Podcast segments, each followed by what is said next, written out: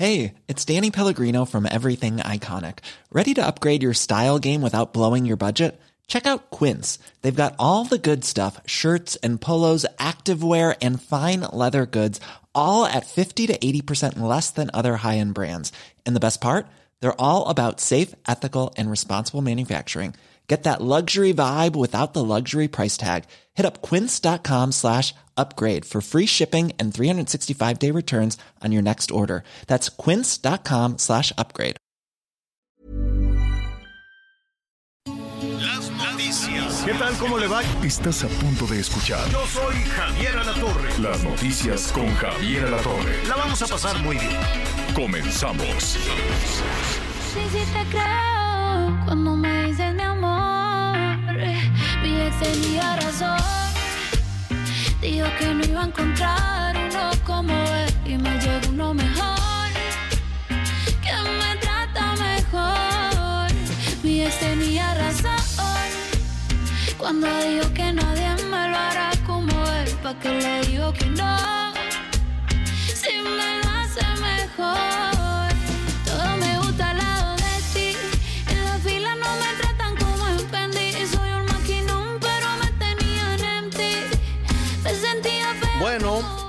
La Carol G que le- se va a presentar en la Arena Ciudad de México, si no, si no me equivoco. Bueno, pues así con esta le va muy bien. La verdad es que le va muy bien. Premios, premios y premios. Vende, vende, vende. Graba, graba, graba.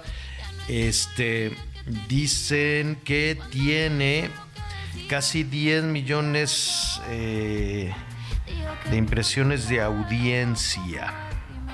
Bueno, pues le va muy bien a esta chica colombiana, qué bueno. Oiga, qué gusto saludarlo. Yo soy Javier Alatorre, tenemos las noticias, hay muchísima información en eh, desarrollo, este encuentro entre México y los Estados Unidos. Antes de, de ofrecerle detalles sobre lo que está sucediendo, está Anthony Blinken, está también Alejandro Mayorkas, que es el secretario de Seguridad Interna, y sí, el tema sí o sí en narcotráfico y migrantes. Sí o sí en narcotráfico y migrantes. Ya le voy a, a ofrecer en un momentito más los detalles. Mientras tanto, déjeme saludar a Miguel Aquino. ¿Cómo estás, Miguelón?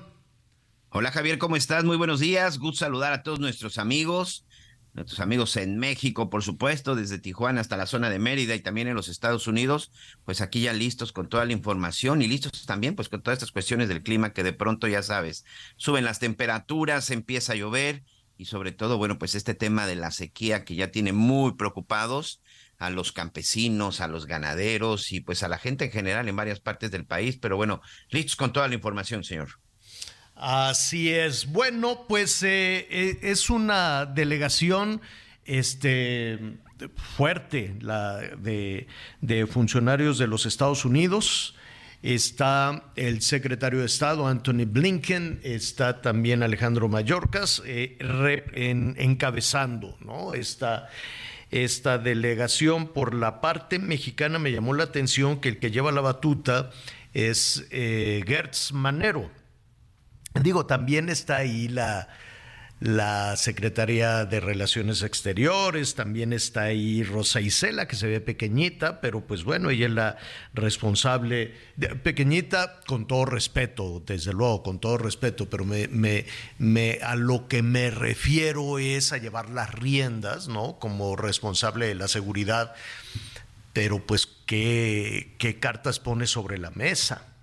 Y luego eh, la canciller Bárcena pues acaba de llegar también que puede poner este, sobre la mesa y la secretaria de gobernación no sé si esté en la reunión que sería la contraparte no de Anthony Blinken pero pues eh, pues no no también acaba ahí está en la reunión está ahí en la reunión pero entiendo que los hilos de la parte mexicana, quien está hablando de soberanía, que es algo importante, y llama la atención que el fiscal Alejandro Gertz Manero es el que tenga la representación del gobierno mexicano. Yo suponía que es una instancia autónoma, pero pues veo que de alguna u otra manera es el que lleva es el que lleva el peso, es el que tiene es el que tiene la información y es el que está haciendo veladamente si tú quieres con un discurso este eh, iba a decir amigable, pero no, porque pues este gobierno no le interesa una buena relación con los estados. Sí le interesa una buena relación, pero a regañadientes, ¿no? México estaría más a gusto reunido con, ya sabe, con sus amigos de toda la vida, con Venezuela, con Cuba, con Nicaragua, que reunirse con Estados Unidos. ¿Por qué? Pues es un misterio un verdadero misterio. ¿Por qué no quieres aprovechar ese vínculo, esa relación con el país, quieras o no, más poderoso del mundo? Hay que cuidar la soberanía. ¿Por qué? Porque hay muchos políticos, y ahora en tiempo de elecciones, que hacen propuestas descabelladas, absolutamente descabelladas respecto a, que el ejército de los Estados Unidos eh, pues persiga a los criminales mexicanos incluso dentro de territorio nacional, un asunto que a todas luces es inaceptable. Y se los acaba de dejar muy claro Alejandro Gertz Manero, el, eh, eh, titular de la Fiscalía. Fiscal General de la República. Ajá, diciendo, oigan, pues aquí nos llevamos todos muy bien, vamos a, encontrar soluciones, vamos a trabajar entre todos, pero vamos respetando la soberanía de cada país. ¿no? Eh, es, muy claro en esas cosas Alejandro Gertzamanero y me queda claro que es la única figura en este momento que, este, pues que tiene todos los hilos y que tiene la potencia del mensaje para decírselo a a los Estados Unidos. ¿Por qué? Porque el equipo del gobierno mexicano se desgranó, ¿no? con las elecciones adelantadas, con las campañas adelantadas, pues se te fueron tus principales figuras. Se te fue el canciller, que por cierto se fue en serio, ¿no? No, no nada más de dejar el cargo, se fue en serio y vamos a ver qué eh, resuelve Marcelo Ebrard. Eh, se te fue el secretario de Gobernación, que sí pudo recuperar el trabajo que la senadora dejó pues ahí este muy parchado, ¿no? Sin, sin mucha solución y estuvo trabajando y trabajando fuerte, duro el Adán Augusto. Y este y bueno, pues eh, de, estos eh, integrantes del gabinete se te van a seguir yendo, se te va a ir la secretaria de Energía, ¿no? Este, se te fue el responsable de contener la inseguridad en la Ciudad de México, que a ver qué destino tiene, porque pues tampoco goza de las simpatías del Palacio Nacional, y se te fue la jefa de gobierno de la Ciudad de México por dar ese banderazo adelantadísimo de los procesos electorales. Y ahora, con un gabinete este, bueno, pero nuevo, sin experiencia en sentarte a negociar, ¿no? Una canciller nueva, una secretaria de gobernación nueva y una titular de seguridad que no toma las decisiones, porque las decisiones las toma el ejército, la marina, ¿no? Pues son los que están representando al gobierno mexicano. Entonces sí es lógico que eh, urgía o que se necesitaba la figura de Alejandro Gertzmanero. No sé, ¿tú qué opinas, Miguelón? Sí, sobre todo porque eh, me parece que también en el momento que llega su homólogo, también el fiscal general de, de, los Estados Unidos, bueno, pues para tener ese diálogo compartido y sobre todo porque es una reunión en donde se espera y eh, se den avances en cuanto a resultados y sobre todo en trabajos de manera, de manera coordinada. Fíjate que una de las cosas que tanto Alicia Bárcena como el propio eh, Anthony Blinken hablaban de un trabajo conjunto y también de una retórica divisiva, dice Alicia Bárcena, que pone a México y Estados Unidos como adversarios, sino como aliados. Lo mismo, lo que tú comentas, Javier. Eso, eso inicialmente inició, inició en esta plática, inició en esta, en esta reunión de, de alto nivel, y en donde, por supuesto, los temas migración y narcotráfico son los principales temas, en donde la verdad México, pues no, pues no tiene muy buenos números que entregar, ¿eh? No, ni buenos números, ni una buena relación política, ni una buena relación este, diplomática, ¿no? Eh, el más reciente, pues, es poner a los rusos en el desfile, ¿no? Que pudo haber sido una anécdota y decir, ay, pues no es la primera vez, sí, ya lo sé que no es la primera vez, pero hay una guerra en este momento. Hay una guerra entre, entre los aliados de los Estados Unidos contra los rusos y claro que toman nota en los Estados Unidos. Y ah, vamos a condecorar al dictador cubano. Y claro que toman nota en los Estados Unidos. Ay, vamos a defender al dictador de Nicaragua. Y claro que se toma nota. Y todo este tema del narcotráfico y que los abrazos y que son seres humanos y que no, pues a ver, no, no puede ser, y, echar para afuera las agencias de inteligencia de los Estados Unidos. Llegando, llegando, esta administración los echó para afuera. Y ustedes aquí no investigan. Y nosotros vamos a aplicar una política distinta, se acabó la guerra, no los vamos a perseguir. Textual, Digo, palabras más, palabras menos, pero eso, ese fue el mensaje. Y claro que se tomó nota en los Estados Unidos. Dicen, bueno, los resultados de tu estrategia de seguridad y de frente al tráfico de drogas es que todos los días se me mueren 200 personas, 200 diarios, por consumo de drogas que llegan de México. Y México dice, no, pues te llegan de China, te llegan de la India, lo que sea, México puede tener todos los argumentos, pero por esos 3.000 kilómetros de frontera, desde luego que se cruza las, eh, las drogas. Y el otro tema espinoso, bueno, nada más antes de ir al asunto de los migrantes, mire, justo en las autoridades financieras allá de, de los Estados Unidos, déjeme decirle, se llama Agencia eh, Financiera de los Estados Unidos, que es eh, la que les reparte. Mire, el gobierno mexicano recibe dinero de distintos programas de los Estados Unidos y también muchas organizaciones no gubernamentales están patrocinadas por el gobierno de los Estados Unidos. Recientemente le recortaron 60 millones de dólares al gobierno mexicano y el gobierno mexicano se pitorreó, dijo, ay, ¿no? Al cabo tengo más, no, no los ocupo, no los necesito. No era la cantidad de dinero, sino el gesto de decir, te voy a ir cerrando la llave, ¿no? Y en este momento se está eh, conociendo que esta, esta agencia financiera, en el, eh, en el eh, mundo financiero, en el mundo político, le dicen Exim Bank. Bueno, pues acaba de sancionar a Pemex, con eh, la cancelación de un crédito por 800 millones de dólares. ¿Y sabes por qué? Porque Estados Unidos y esta Exim Bank, esta agencia no se manda sola, ¿no? Eh, recibe instrucciones del gobierno de los Estados Unidos. Entonces dijo, ¿sabes qué? Si Pemex, le hace gobierno mexicano, le sigue mandando petróleo gratis a Cuba, pues ¿de qué lado estás?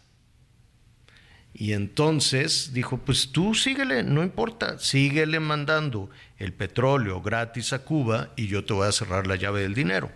Entonces, mientras en la Ciudad de México se lleva a cabo esta reunión, donde cada quien está fijando su posición y demás, pues el Exim Bank le acaba de cancelar un crédito em, de 800 millones justo por eso. Y le hace, es una represalia ese, es tu banda, esos son tus cuates, órale, pues está bien.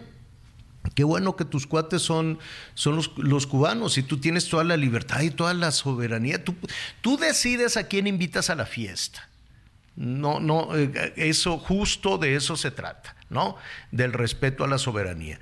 Pero, a ver, somos vecinos, me sigues sacando la lengua, me sigues, este, te pitorreas, abres toda la reja para que entren todos los migrantes. Bueno, pues no somos buenos vecinos. Ya lo entendimos, han de decir allá en los Estados Unidos. Ya entendimos que te caemos muy mal, te caemos absolutamente mal y que tú te quisieras cambiar geográficamente ahí a un ladito de Venezuela o cambiarte ahí, ¿no? Si, si, fuera una isla pegada ahí a Cuba, que hoy, por cierto, se les cayó un edificio, qué imágenes tan terribles, las vamos a, a subir a, a, las redes sociales. Se cayó un edificio, Miguelón, amigos, en uh -huh. La Habana, no por temblor, no por huracán, se no. cayó por, por, por pobreza, por viejo, sí. porque no hay un centavo para mantenimiento se murieron dos rescatistas, sofocados, aplastados. Entraron los rescatistas a, a, tratar de ayudar a las personas porque se les estaba cayendo a pedazos.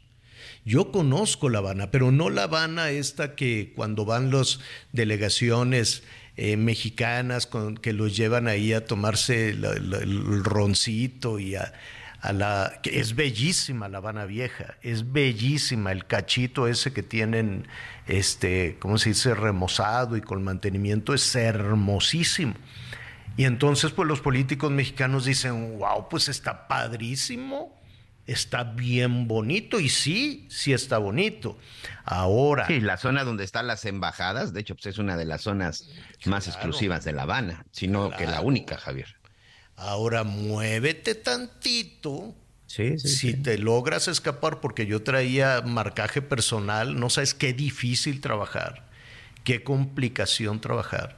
Muévete tantito y aquello es una tragedia. Si no, ¿por qué huyen todos los días de Cuba? Y hacen un periplo tremendo porque tienen que venir hasta Chiapas para poder entrar con algún documento que les permita cruzar sino porque huyen de Venezuela, sino porque son esas matazones en Nicaragua. No entiendo, con todo respeto a nuestros amigos que nos están escuchando, yo entiendo la popularidad del presidente y demás. Si usted eh, está de acuerdo con esto, cosa que, que, está muy bien, ¿no? Yo quiero suponer que si seis de cada diez aplauden esta decisión, pues le, estaría muy padre que en los números telefónicos nos ayude un poco a entender esto, ¿no? A entender por qué queremos patear al vecino. Este, yo sé que lidiar con los Estados Unidos también debe ser muy complicado, lo entiendo muy bien, ¿no? Pero es, una, es, es, un, es la entrada y salida de mercancías, es, es la línea fronteriza más dinámica del mundo. Yo siempre decía que es un millón de dólares por minuto, pero es millón y medio de dólares por minuto. Afortunadamente, en el comercio no tiene nada que ver los políticos. Afortunadamente, ese es un trabajo aparte de los ciudadanos.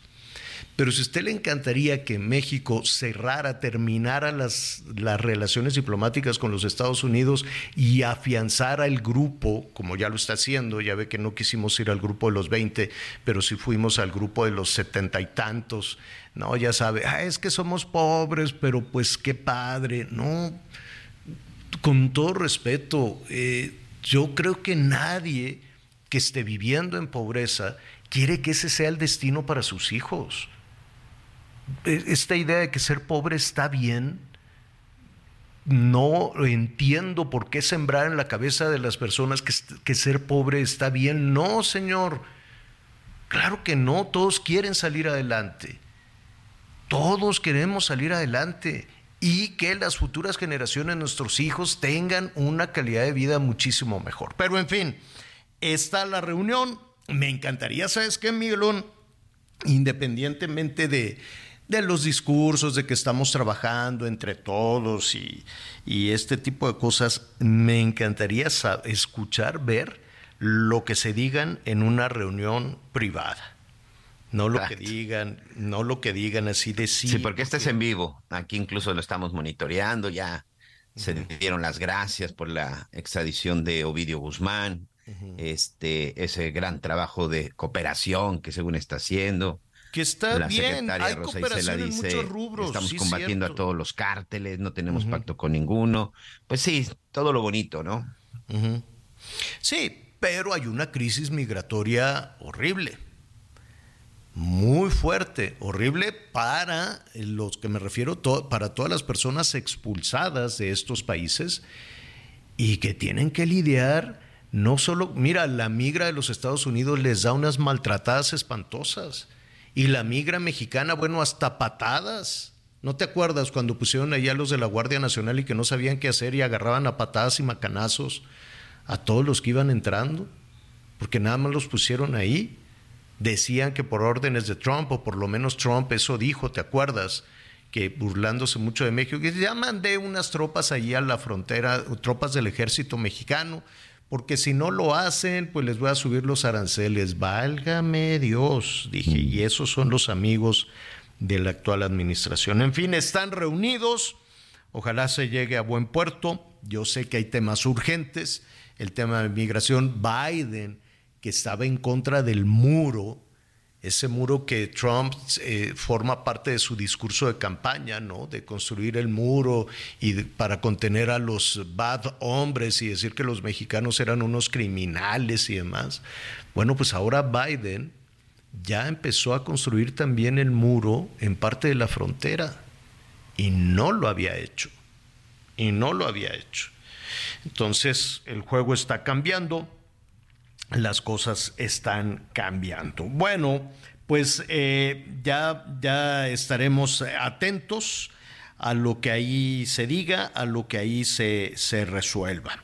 Eh, recuerde que estamos eh, atentos a sus comentarios, que estamos atentos también a sus llamados, a sus llamados telefónicos. Le estaremos ofreciendo también este, el desarrollo de esta reunión que va en vivo. Pero mire, muy, muy rápidamente, ahora que estamos con lo de los llamados telefónicos y, y eh, toda esta eh, comunicación importante en el programa, hoy estaba em, atendiendo un mensaje de la Organización Mundial de la Salud que me pareció, Miguel, amigos, pues escalofriante y, y, un poco agobiante incluso para las niñas, los niños y los, y los adolescentes.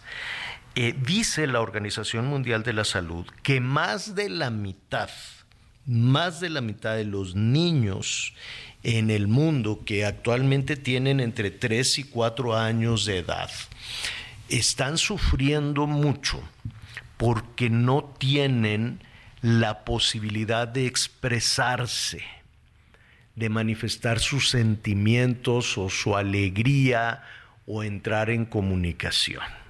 Y a mí eso me parece durísimo. No es que tengan alguna, este, ¿cómo se dice? Alguna cuestión física, algún eh, impedimento, algún impedimento físico. Simple y sencillamente siguen siendo los efectos de la pandemia que no queremos ver y que queremos hacer como que no sucedió nada.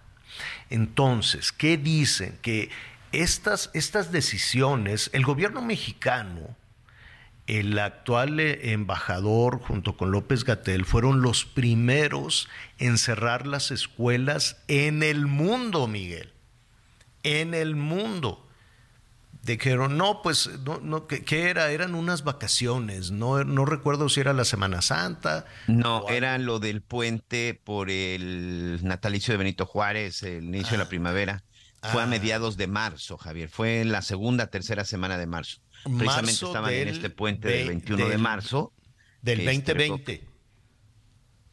y es cuando se da el aviso. Entonces dijeron, vamos a cerrar, este, aprovechando el puente y ya después regresamos. Y así se quedaron mucho tiempo, cayéndose a pedazos, como si fuera edificio cubano Así se quedaron las escuelas, un crimen verdaderamente. Entonces, estas niñas y estos niños, para aprender a hablar, lo tienen que hacer por imitación, Miguel. Ya sea con los demás niños, con las maestras en la calle, con sus papás, eh, ¿no? Para poder este, imitar las palabras y entenderlas en su lógica y decir, esto es un cuaderno, un lápiz, un perro, una maestra, un, Twinkie, lo que sea. Aprendemos a hablar por imitación, pero estos niños en silencio, con las pantallas, yo no tengo nada en contra del iPad y de las pantallas y demás, pero aprendieron sonidos, pling, ting, pum, ping, cling, ¿no? Y no aprendieron palabras o no aprendieron por imitación el movimiento de los labios, no aprendieron por imitación todo lo que tenían que haber hecho en la escuela. La escuela no es únicamente el pizarrón y la maestra, sino conocer el mundo, los sonidos en el mundo, las palabras en el mundo, la expresión, los acuerdos, los desacuerdos, el enojo, la empatía, la amabilidad, todo eso no se aprendió durante dos años. Entonces ahora todos estos niños que tienen tres años, que ya deberían de saber hablar, no saben hablar. O que tienen cuatro años, tampoco saben hablar. Y están atrapados en un silencio brutal que les está pegando incluso emocionalmente. ¡Qué horror! ¡Qué tragedia! Entonces, hablar, hablar y seguir hablando. Conéctate con Javier a través de Twitter, arroba javier-alatón. Sigue con nosotros. Volvemos con más noticias. Antes que los demás. Heraldo Radio, la H se lee, se comparte, se ve y ahora también se escucha.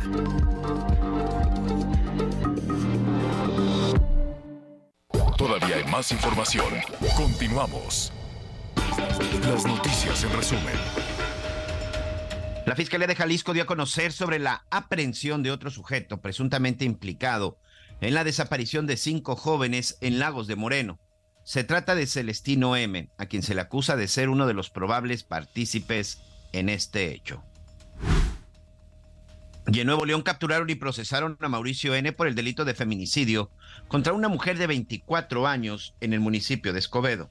De acuerdo con la información, el pasado 17 de mayo, este sujeto, junto con otra persona identificada como Kevin Javier, también detenido y otros sujetos, golpearon a la víctima para después matarla con un arma de fuego.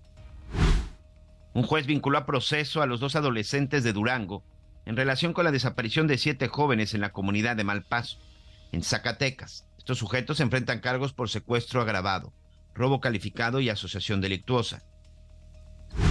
Y hoy el dólar se compra en 17 pesos con 66 centavos y se vende en 18 pesos con 70 centavos.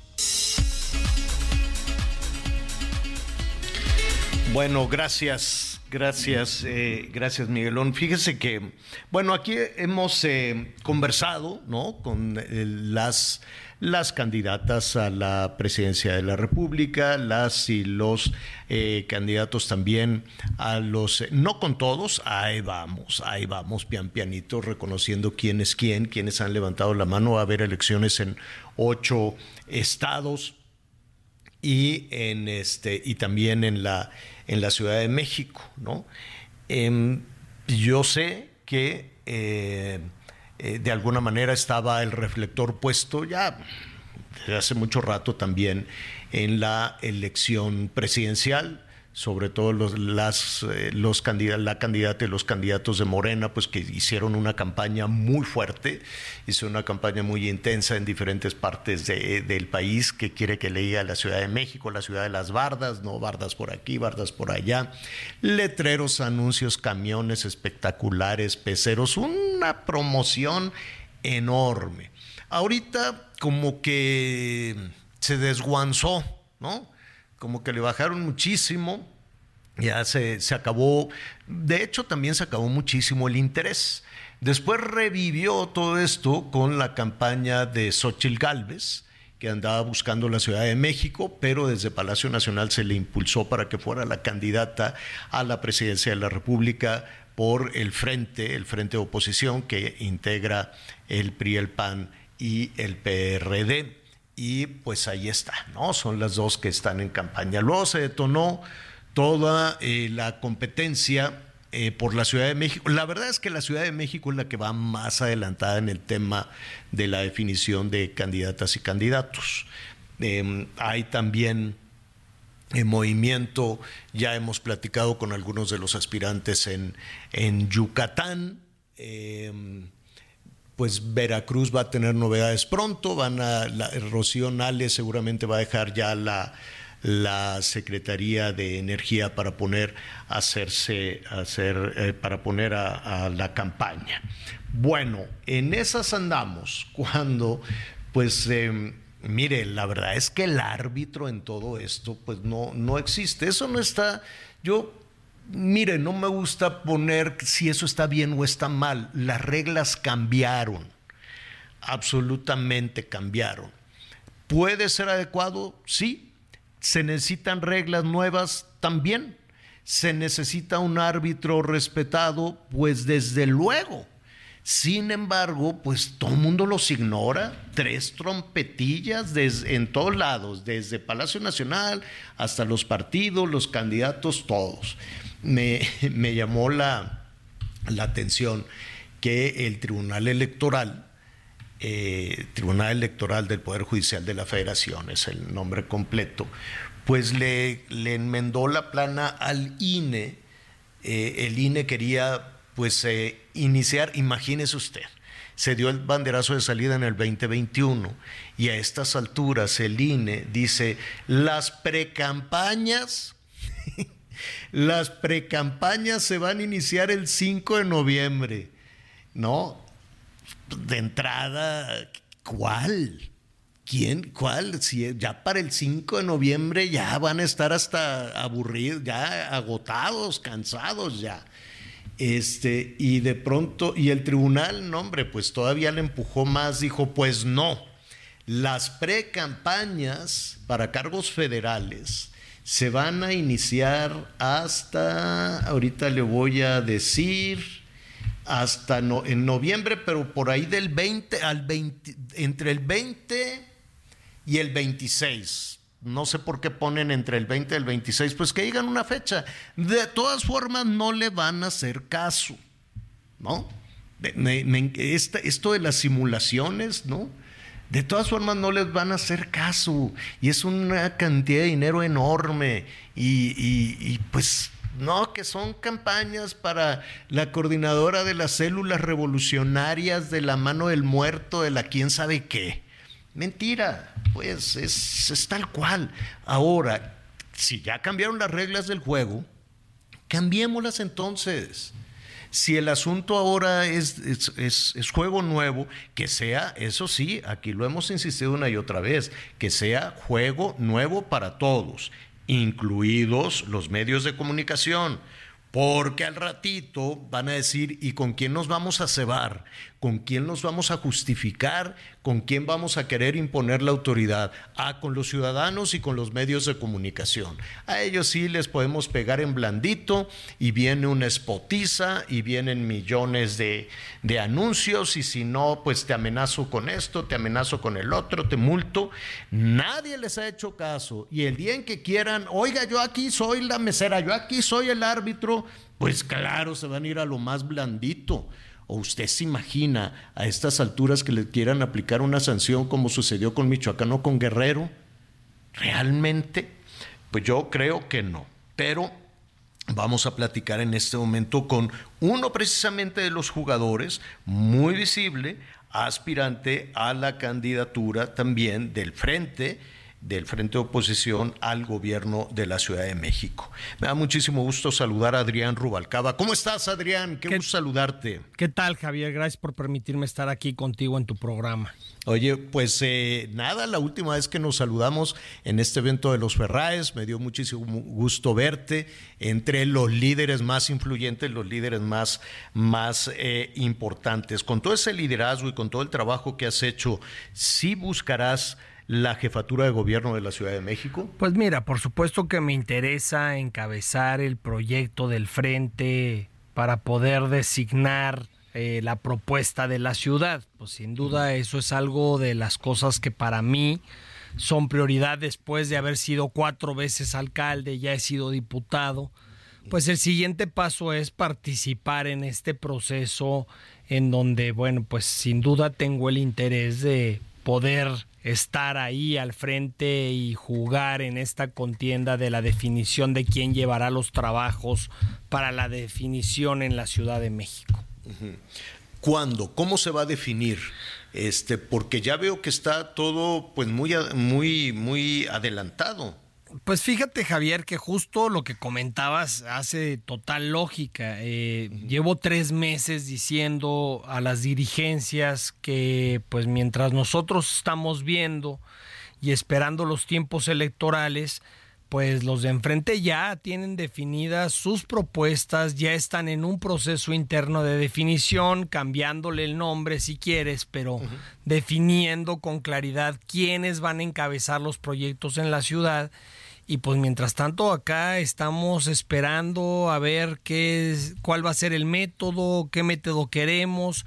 Y lo que yo he venido diciendo es, primero, si somos un frente que integra tres partidos diferentes, lo primero que tenemos que hacer es pues generar simpatías en la ciudadanía y para generar simpatías en la ciudadanía lo que requerimos es un método democrático en donde la ciudadanía participe, no sea una designación que emane solamente de una definición de una cúpula, porque entonces va a entender que la intención es pues proponer un candidato sin que la gente participe y entonces este frente llamado eh, Frente Democrático pues sin duda pues no va a ser tan democrático. Entonces lo primero que yo he pedido es que se haga una definición a través de un proceso que nos dé la oportunidad de definir a través de un esquema de votación abierta a la población. Me han dicho que no.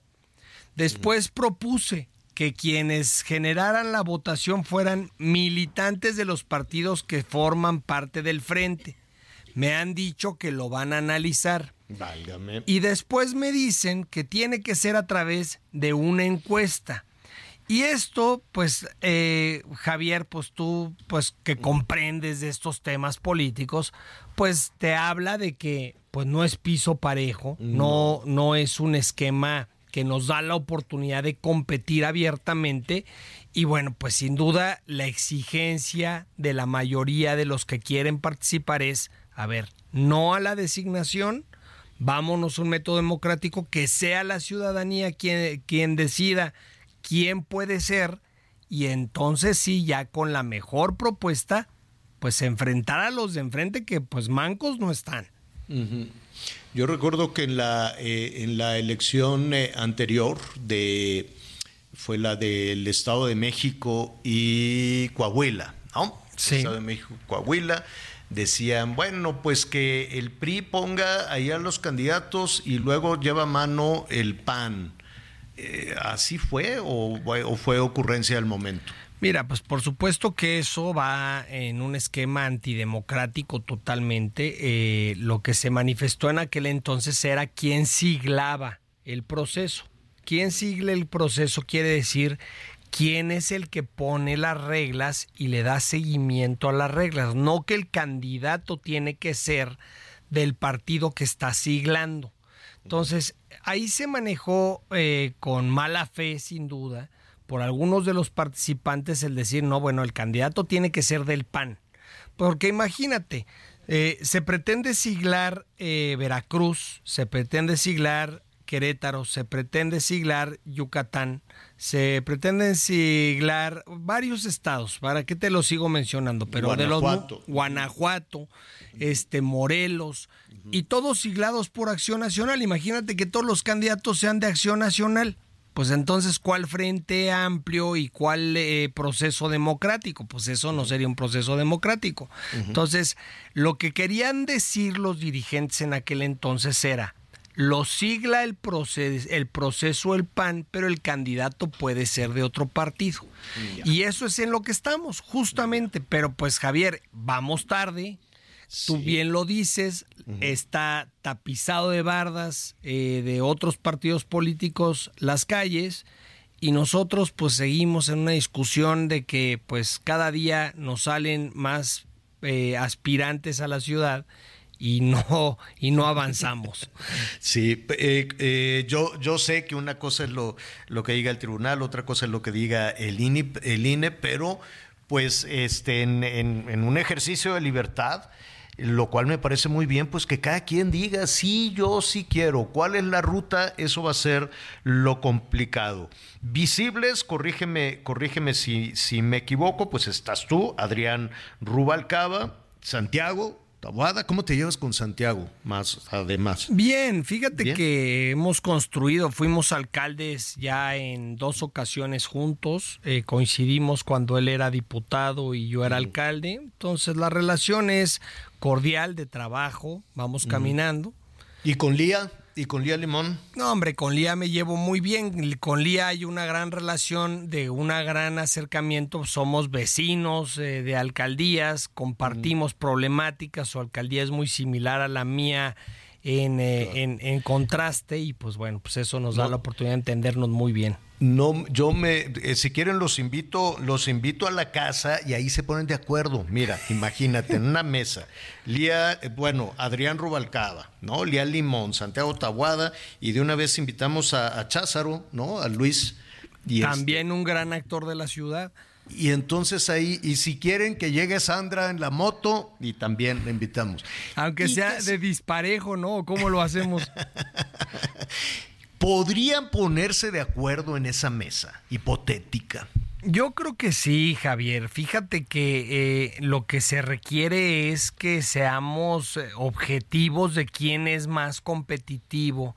La otra es quién puede dar una batalla sin enfrentar problemas durante el proceso pues los de enfrente nos van a tirar con todo. Entonces necesitamos sobre todo eh, propuestas que sean conciliadoras. La ciudad necesita hoy una propuesta de alguien que encabece un proyecto que más allá de estar señalando los errores, lo que se ha hecho mal, que se señalen mejor las propuestas, eh, que se señalen mejor cuáles son las acciones que vamos a llevar a cabo. Y la otra, Javier, desde mi punto de vista, muy humilde, es que paremos ya la polarización. La ciudadanía no se merece que nosotros los políticos estemos confrontando a los ciudadanos como si esto fuera un partido de fútbol y que terminando el partido se agarran a moquetes. Eso no se vale, no es justo para la gente. Pues eh, eh, veremos, eh, estaremos atentos. El tiempo, el tiempo corre rápido de cualquier forma.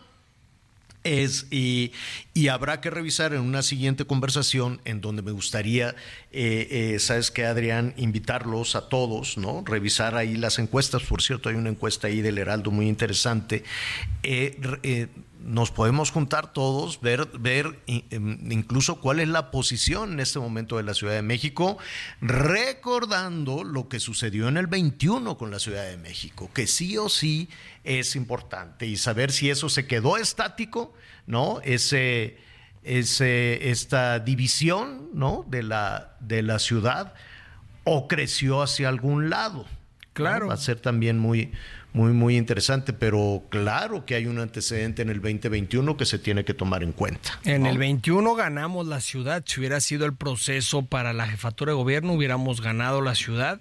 Yo espero que la prudencia y, la objetividad nos permitan poder mantener esos números y buenos resultados en gobierno y trabajar juntos y yo creo que pudiéramos estar sentados en una mesa pues poniéndonos de acuerdo. Sí, pues organizamos un debate cuanto antes. Tú mandas, jefe. Oye, te mando un abrazo. Eh, estaremos atentos, eh, desde luego, a, lo que suceda en los próximos días, lo que decida el frente, lo que decían ustedes mismos, ¿no? Porque a final, a final de cuentas son los, las y los aspirantes, pues los que tienen la batuta, no el bastón, los que tienen la batuta para, para, para tomar, para tomar ahí las. Te estás riendo tú, ¿eh?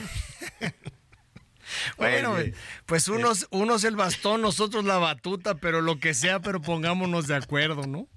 Me parece muy bien y mucho que platicar. Yo eh, eh, estaba reflexionando, te robo un, minutito más, estaba reflexionando sobre esta clase media tan golpeada que, que en la pasada administración de, de, Enrique Peña Nieto, pues se pagó los platos rotos con un tema de corrupción, con un tema de maltrato, con un tema de alejamiento, ¿no? Y que de pronto esa misma clase media pues vio una opción y le cerraron la puerta en la nariz y le dijeron, no te lo mereces, eres aspiracionista, eres egoísta. Y, y es una clase media que se quedó, eh, Adrián se quedó en medio rechazado por unos y por otros. Javier. Qué cosa más injusta. sin duda muy injusta, pero además, o sea, y yo quiero hacer esta reflexión, hace unos meses vimos una marcha en donde se apoyaba al INE por parte de un grupo de vecinos, de ciudadanos, y por otro lado un grupo de vecinos y ciudadanos de manera también legítima, porque ellos así lo opinan, apoyaron al presidente y vimos unas marchas masivas impresionantes en donde las posturas son totalmente contrastantes. Y si tú juntaras esas dos marchas, Javier, se agarran a moquetes. Claro. Y es irresponsable que los políticos sigamos promoviendo la confrontación.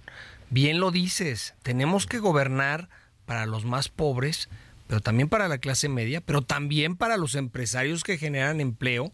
Claro. Y por eso necesitamos a alguien que se entienda con todos los sectores. son millones que se quedaron en medios, en medio, perdón, ¿no? decepcionados por unos y rechazados por otros. Qué cosa tan terrible. Seguiremos hablando de ese tema si no tienes inconveniente. Adrián, muchísimas gracias. Abrazo cariñoso, Javier, a ti y a todo tu auditorio. Muchas gracias. Gracias, otro para ti. Vamos contigo, Miguel. Así es, muchas gracias, Javier. Muchas gracias a todos nuestros amigos. Y bueno, eh, hay unas cifras que de pronto también deben de preocuparnos y debemos de atender. Y es que México tiene el primer lugar en estrés laboral a nivel mundial primer lugar a nivel mundial, de acuerdo con la Organización Mundial de la Salud, que este año publicó un estudio donde siete de cada diez mexicanos dijeron sentir estrés en el trabajo. ¿Cómo les caería aprender a controlar y a reducir esos niveles de estrés para vivir más relajados que nos urgen a muchos? Bueno, pues este 25 de noviembre en, en, el Master MOA lo pueden lograr con ayuda de especialistas en psicoterapia y coaching laboral entre otros. Para hablar de todo, bueno, vamos a platicar precisamente con Julio, con Julio Luis García, director general de la revista MOA, para que nos explique un poco de qué, de qué se trata este máster y quiénes y dónde nos podemos inscribir. ¿Cómo estás, Julio? Gracias y bienvenido.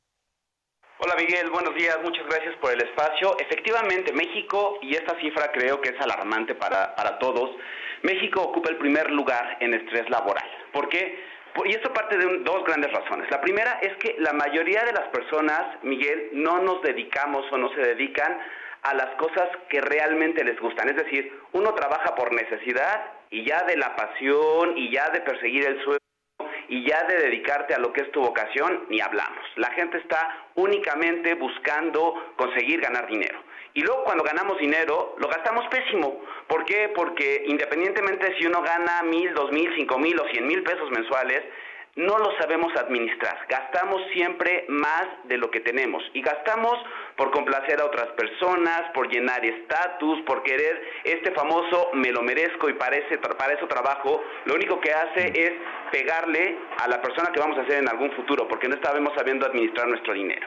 Y luego por las relaciones que tenemos con nuestros jefes, porque siempre hay prisas, porque siempre estamos corriendo, porque en los trabajos hay una mala planeación de pronto, porque las empresas lo que hacemos generalmente es reaccionar a las urgencias y no planear y no atender, y esos cambios y esas modificaciones y cómo podemos hacerlo para construir una narrativa, una historia y una dinámica de trabajo distinta es parte de lo que vamos a hablar este 25 de noviembre en el Master MOA, que es un evento lleno de conferencias, lleno de pláticas, lleno de talleres donde buscamos que la gente y los asistentes tengan inspiración profunda, conocimientos y reflexiones de cómo están trabajando, de cómo están gastando el dinero, de cómo se están relacionando con sus jefes, con sus compañeros de trabajo y cómo lo pueden hacer distinto y cómo puede ser mejor para que les funcione. Y para eso vamos a reunir a más de dos especialistas de México y de muchas partes del mundo, para que vengan y en pláticas muy concretas y muy cortas nos den conceptos que podemos aplicar y canalizar todos a nuestro día a día, a nuestro trabajo y a la forma en la que usamos y gastamos nuestro dinero.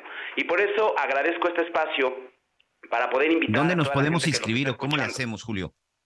Todos los boletos están en la página mastermoa.com. Se escribe mastermoy, M-O y latina, ahí están todos los boletos, ahí está toda la información.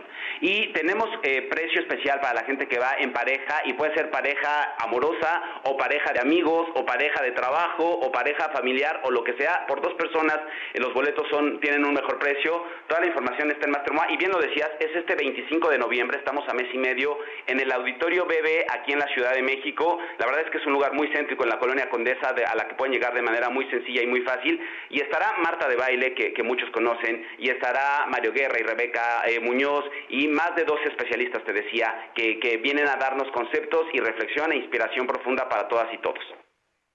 Pues ahí está, recuérdanos entonces las fechas de este máster y la página para que todos nuestros amigos se puedan inscribir sin problema. Es el 25 de noviembre en el Auditorio BB aquí en la Ciudad de México. Los boletos están disponibles en www.mastermoa.com, mastermoa.com. Les decía que MOA se escribe como MOI, M-O-Y, digo I latina, perdón. Este, y también pueden seguirnos en las redes sociales de la revista MOA, que también está revista MOA en todas las redes sociales, Instagram, Facebook, Twitter, en todos lados estamos ahí y tenemos información para que puedan ver de qué trata el evento. Y si te parece, me gustaría regalarle a tu auditorio un pase doble para que nos acompañen. Ok, ¿cuántos pases hay que se comuniquen aquí al Heraldo? Tenemos un pase doble, pues te parece si nos mandan un correo electrónico, el correo electrónico es alegrías@revistamoa.com y nada más que nos digan que lo escucharon con ustedes ahí en el Heraldo Radio y con mucho gusto al primero que llegue con su nombre y que nos diga que lo escuchó con ustedes a alegrías@revistamoa.com le regalamos un pase doble para que nos acompañe este 25 de noviembre en el Master MOA y aprenda a mejorar sus relaciones de trabajo y a manejar mejor su dinero. Pues ahí está la invitación. Muchas gracias, Julio. Y pues mucha suerte y ya platicaremos más cercana a la fecha. Gracias. Gracias, saludos. Julio Luis García, director general de la revista Muay, tiene los datos, amigo. Vamos a una pausa. Regresamos con más en las noticias con Javier Alatorre. Conéctate con Miguel Aquino a través de Twitter, arroba Miguel Aquino. Toda la información antes que los demás. Ya volvemos.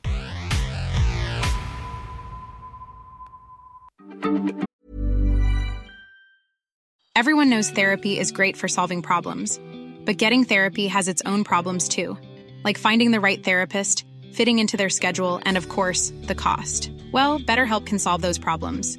It's totally online and built around your schedule. It's surprisingly affordable too. Connect with a credentialed therapist by phone, video, or online chat, all from the comfort of your home. Visit betterhelp.com to learn more and save 10% on your first month. That's BetterHelp H E L P. Heraldo Radio, la H se lee, se comparte, se ve y ahora también se escucha. Todavía hay más información. Continuamos. Las noticias en resumen. Continuamos, continuamos con más información. Atención a nuestros amigos que circulan en la zona de Periférico y Calzada de Tlalpan. Hay una emergencia, se registró una explosión y en este momento hay muchas unidades que se están acercando al lugar. Por favor, hay que tener cuidado, es muy cerca de la calle de Renato Leduc. En otras cosas, el presidente Andrés Manuel López Obrador ya nombró a David Aguilar Romero como el nuevo titular de la Profeco. Va a ocupar dicho cargo tras la salida de Ricardo Sheffield, quien se va a dedicar a la contienda de Morena para obtener la candidatura a la gubernatura de Guanajuato. Y la Sala Superior del Tribunal Electoral del Poder Judicial de la Federación ordenó que las precampañas electorales federales inicien entre el 20 y 26 de noviembre y no el 5 como lo establecía el INE. La Canacar denunció que se encuentran detenidos 15 mil camiones de exportación en la frontera con Texas por la decisión del gobernador Greg Abbott de imponer revisiones a las unidades que cruzan por los diferentes puentes fronterizos que dividen Ciudad Juárez con El Paso. Estimaron que el valor de las mercancías retenidas asciende a más de 1.500 millones de dólares. Y en Tlalnepantla, Estado de México, detuvieron a seis personas y rescataron a 23 animales en un inmueble de la colonia El Mirador. En el lugar hallaron monos, loros, aves, palomas y reptiles. También encontraron restos de animales de diversas especies. Es una perdedera hoy en la Bolsa Mexicana de Valores bárbara. Y esto tiene que ver con, la, con una decisión que tomó el gobierno. Dicen las empresas de los aeropuertos, mire, déjeme decirle, muchos operadores de aeropuertos en el país son, son empresas privadas. ¿no? Y, tienen la responsabilidad de tener los aeropuertos en buenas condiciones, ¿no? Son los operadores eh, aeroportuarios eh, más fuertes. Por ejemplo, el del sureste se llama Sur, es el que tiene Cancún, entre, entre otros, ¿no? Están otro que se llama, ¿cómo se llama? GAP, que es el que tiene en el Pacífico, también todos los, los aeropuertos, los cabos, en fin. Eh, OMA es en el centro, tiene Guadalajara, tiene Puerto Vallarta, también. Son, son varios y los tienen que traer al centavo. Ahora, ¿dónde está el negocio? El negocio para tener esas inversiones que son enormes, hacer, es decir, tienen que tenerlo al centavo en todo sentido, en todo sentido, desde las pistas, las instalaciones y demás, ¿no? ¿De dónde sacan dinero? Pues de la tarifa que se le cobra a los pasajeros por usar el aeropuerto. Una parte es para el gobierno, otra parte es para, para esta empresa.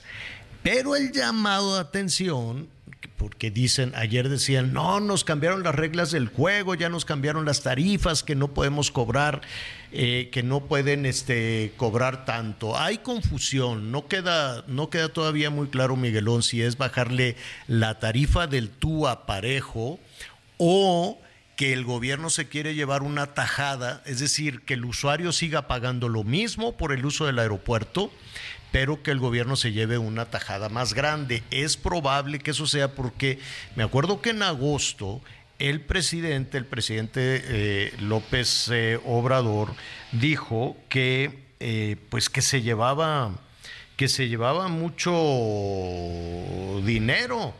¿no? Dijeron, a ver, palabras más, palabras menos, decían, ¿saben cuánto se gana? Se llevan el 50% por año y ya desde ahí dije, no, los, los de los aeropuertos privados dijeron, no, hombre, nos van a dar una tarascada. El hecho es que así fue, ayer les modificaron las tarifas y hoy sus acciones están en caída libre, rebotando, están perdiendo, perdiendo, perdiendo todas estas empresas en el mercado bursátil y les está pegando también a la este pues al resto de las eh, acciones no eh, eh, perdón a ver permítanme estoy aquí tratando de ver.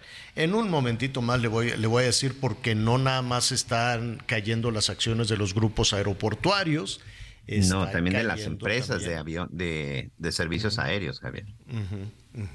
Sí, sí. Ahora, ¿en dónde ganan ganan en el TUA, que es el impuesto para el uso de, aeropuerto, y ganan también en el em, pues en la renta de espacios. En la renta de los lots y en la distribución de, en la distribución incluso de combustible y en todo esto. Sí, pues ahora, tener un aeropuerto centavo, pues también es una, es una responsabilidad. Hay unos que están muy, muy bonitos, no todos están así como el, como el de la Ciudad de México. Pero bueno, ya, ya les estaremos informando. El asunto es que em, les está pegando duro a todas las acciones, a todo el mercado bursátil. Entiendo que el gobierno está sacando dinero de donde puede de donde puede, le hace falta, ya se lo gastaron, hay un déficit enorme, yo no sé cómo le van a hacer, no sé cómo le va a hacer eh, la siguiente administración. Eh, es bien bonito prometer y regalar, eso es increíble, siempre y cuando no sea dinero tuyo, pero llega un momento en que el cajón se seca. Entonces, bueno, hasta hasta el Poder Judicial le van a dar una exprimida, le van a quitar los fideicomisos también. Están buscándole de donde sea para tener más dinero, sobre todo ahora que están en campañas, ahora que están en procesos electorales, pues hay mucha gente que dice, pues por mí que le hagan como quieran, no importa que no hay seguridad, no importa que no haya educación, no importa que no haya agua, no importa que el campo, a ver, Miguel, aquí lo hemos dicho una y otra vez, el año que entra, la producción de alimentos en este país va a ser caótica. Tenemos una sequía enorme. Terrible. Y el gobierno está metido en que las elecciones y por qué me ves feo y que el INE y que quién sabe qué. Y no estamos atendiendo el campo. Hay una sequía espantosa. Es bien bonito andar en el lingili lingili de las elecciones. La, gente de la Conagua está absolutamente borrada. ¿Quién sabe quiénes son? Y si no, nuestros amigos que nos escuchan en todo el país que nos digan, ¿quién los está atendiendo?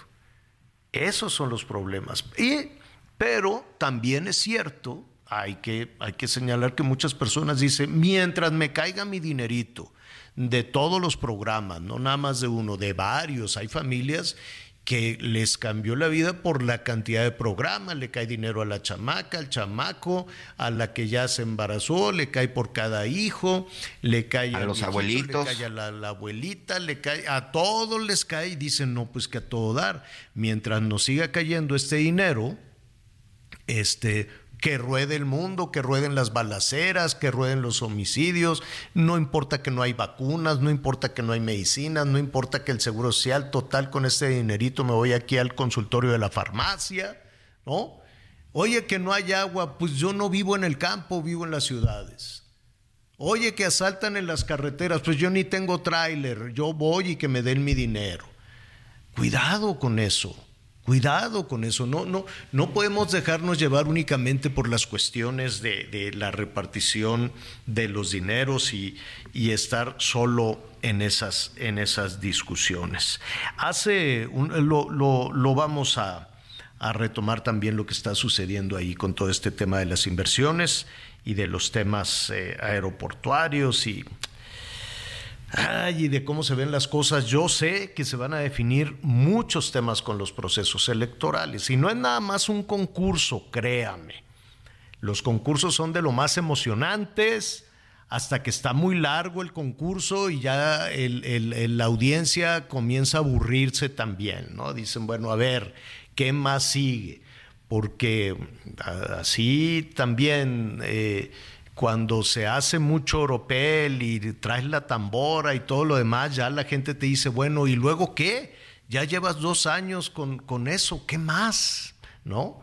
La audiencia electoral puede ser voraz en ese, en ese sentido. Y en el tema de la Ciudad de México, pues hay mucho, hay mucho movimiento. Ya estábamos eh, hablando precisamente con algunos de, con algunos de los eh, aspirantes a Em, a la jefatura de gobierno de la Ciudad de México. Hablábamos con Adrián Rubalcaba, después eh, eh, ayer estuvimos platicando también con Santiago Tabuada eh, y en este momento me da también mucho gusto saludar a otro de los aspirantes que probablemente Tocayo, y me refiero al diputado federal Javier González Sirión, em, Tocayo, probablemente no hemos visto muchas bardas, sí las he visto, no, pero no he visto muchas bardas eh, con esa técnica, pues así ya sabes que de un día para otro están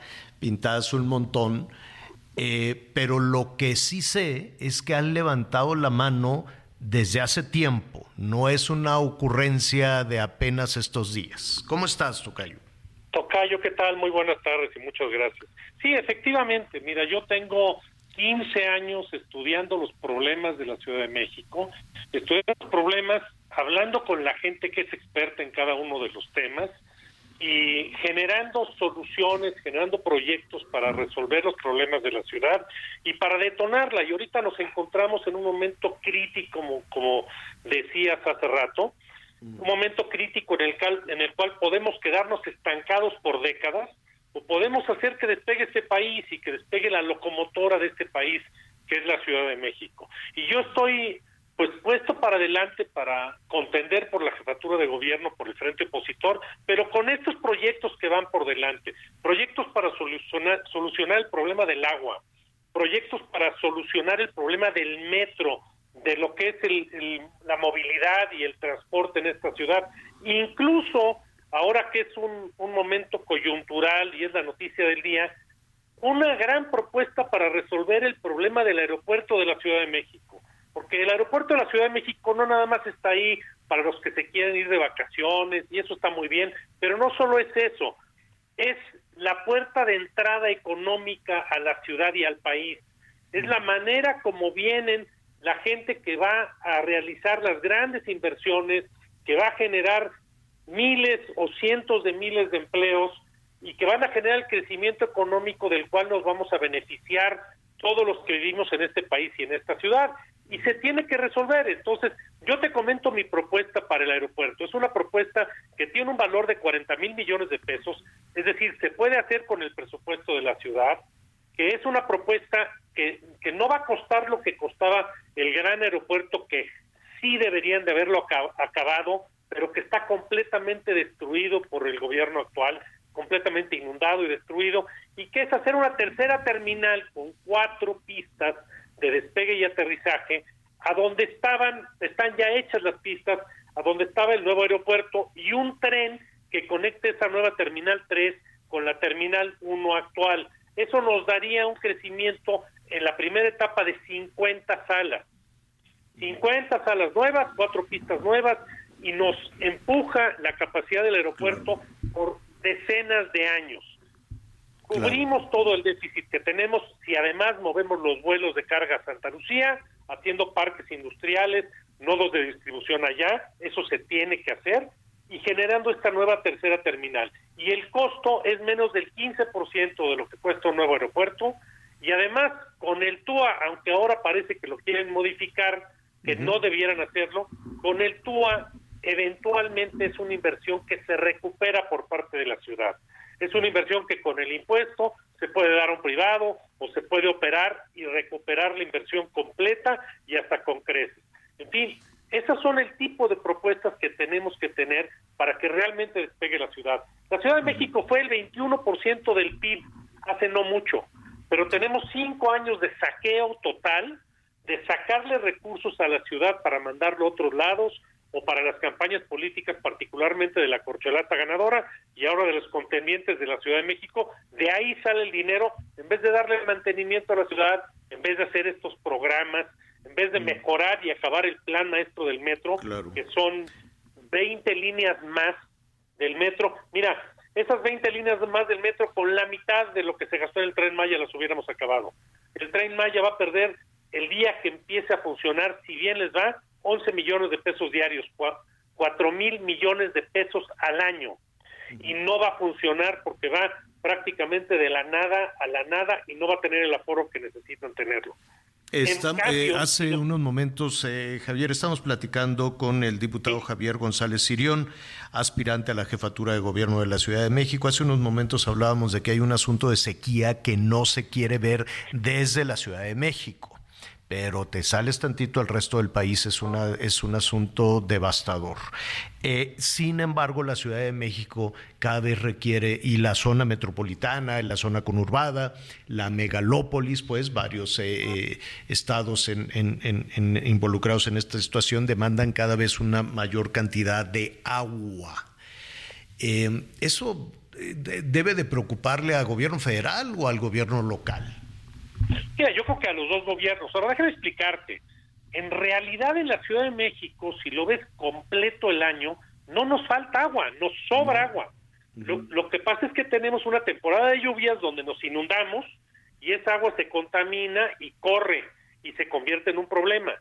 Tú sabes que en, en la Ciudad de México tenemos 71 ríos que bajan a la ciudad y esos ríos también nos llenan de agua en la temporada de lluvias pero en la temporada de secas están secos, valga la redundancia. Lo que tenemos que hacer es limpiar esos cauces de ríos, represarlos y guardar el agua en temporada de lluvias para su uso en la temporada de secas. Es decir, distribución temporal en el tiempo. Y la segunda parte es la distribución geográfica. Hay una obra monumental abajo de la ciudad que se llama Acuaférico le faltan 14 kilómetros afortunadamente. Es un, digamos, una gran llanta por abajo de la ciudad que si la completamos serviría para distribuir el agua por toda la ciudad y nos falta la inversión de una red de bombas y tuberías en el oriente de la ciudad para llevar el agua a las colonias que hoy no tienen agua y tienen que usar pipas. Es decir, se puede solucionar el problema del agua en la Ciudad de México, hay suficiente agua si usamos la de la temporada de lluvias en la temporada de secas y la, la distribuimos bien. Pero lo que necesitamos es completar, echar a andar y llevar a cabo estos grandes proyectos para la ciudad para que pueda crecer y tengamos todos un mejor nivel de vida, claro. tocayo. Pues eh, eh, Javier, te agradezco esta primera, primera conversación, estaremos atentos. Dime, dime algo, ¿han levantado la mano? Eh, ¿Cuándo se va a decidir? Eh, es decir, tu, tu em, intención de convertirte en candidato en principio y en jefe de gobierno eh, dependerá del PRI, dependerá del frente, ¿de quién? Depende de que se pongan de acuerdo los tres partidos políticos del frente, de que pongan las reglas del juego bien claras y abiertas para que podamos todos los que estemos interesados de participar, participar, y que podamos unir todos los programas y proyectos de los que participemos, porque sin eso no vamos a ganar. Necesitamos unirnos todos, el que tenga los mejores proyectos y más capacidad para llevarlos a cabo, que encabece este proyecto, aspiro yo a encabezar, y utilizar también la fuerza de los demás para poder ganar las elecciones. Yo espero que máximo en 15 días tengamos reglas bien claras y vamos a hacer una contienda realmente de altura con proyectos para la Ciudad de México y bueno, pues estaremos participando ahí y seré el candidato de la oposición para la jefatura de gobierno de la Ciudad de México. Javier, te agradezco, te agradezco muchísimo. Estaremos atentos a la decisión que tome el frente, que tome tu partido y aquí lo comentaremos con nuestros amigos de todo el país. Javier González Sirión, diputado, gracias. Tocayo, muchísimas gracias y saludos a todos. Mm, gracias.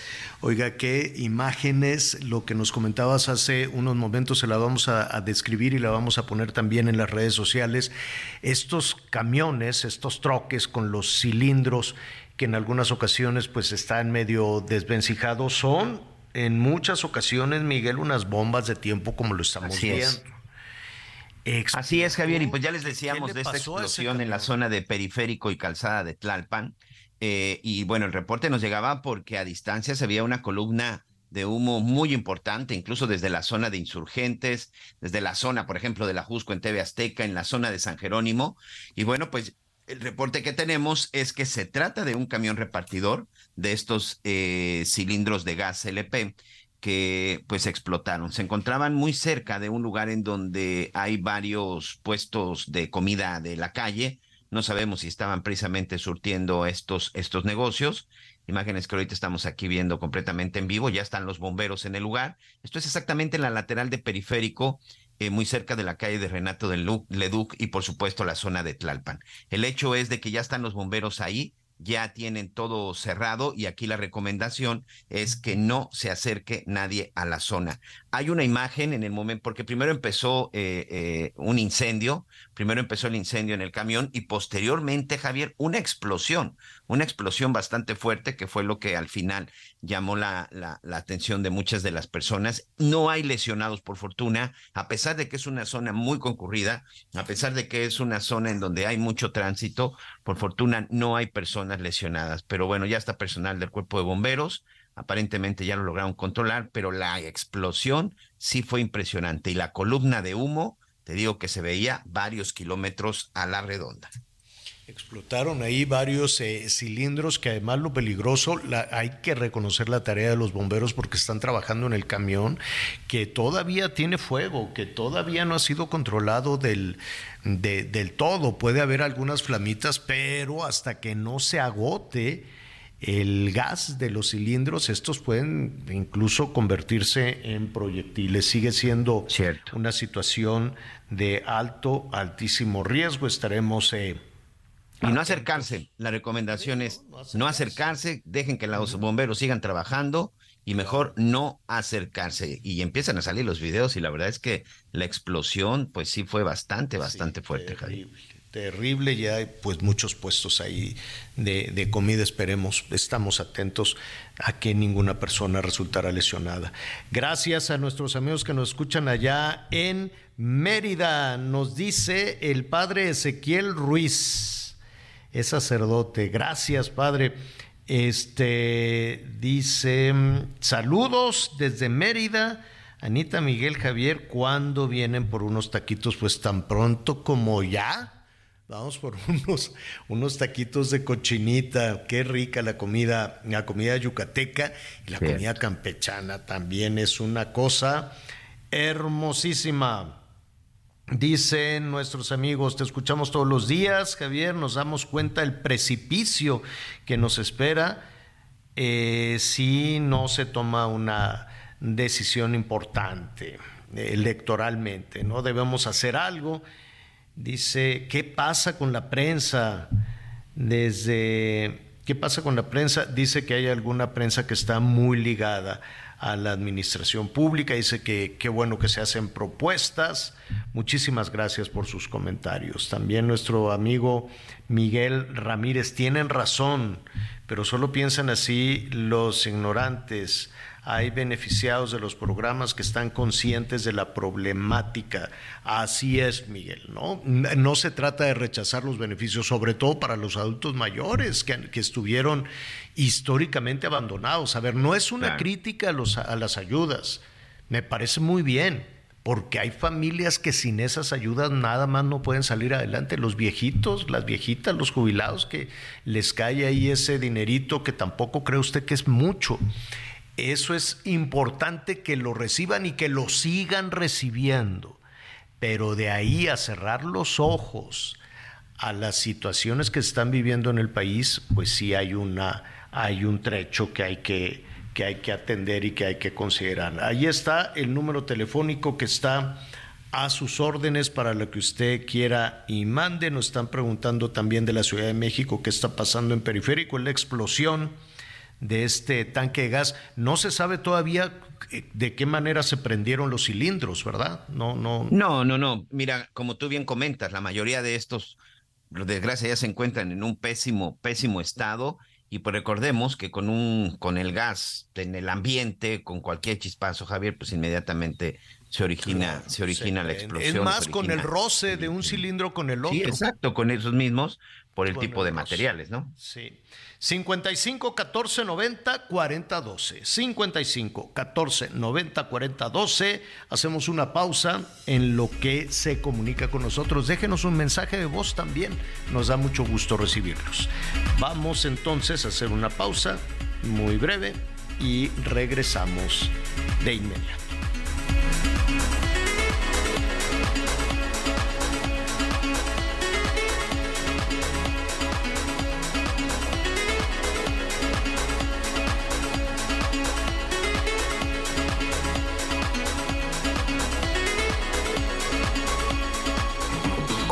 Con Javier a través de Instagram. Arroba Javier-Alador. Sigue con nosotros. Volvemos con más noticias. Antes que los demás. Heraldo Radio, la H se lee, se comparte, se ve y ahora también se escucha.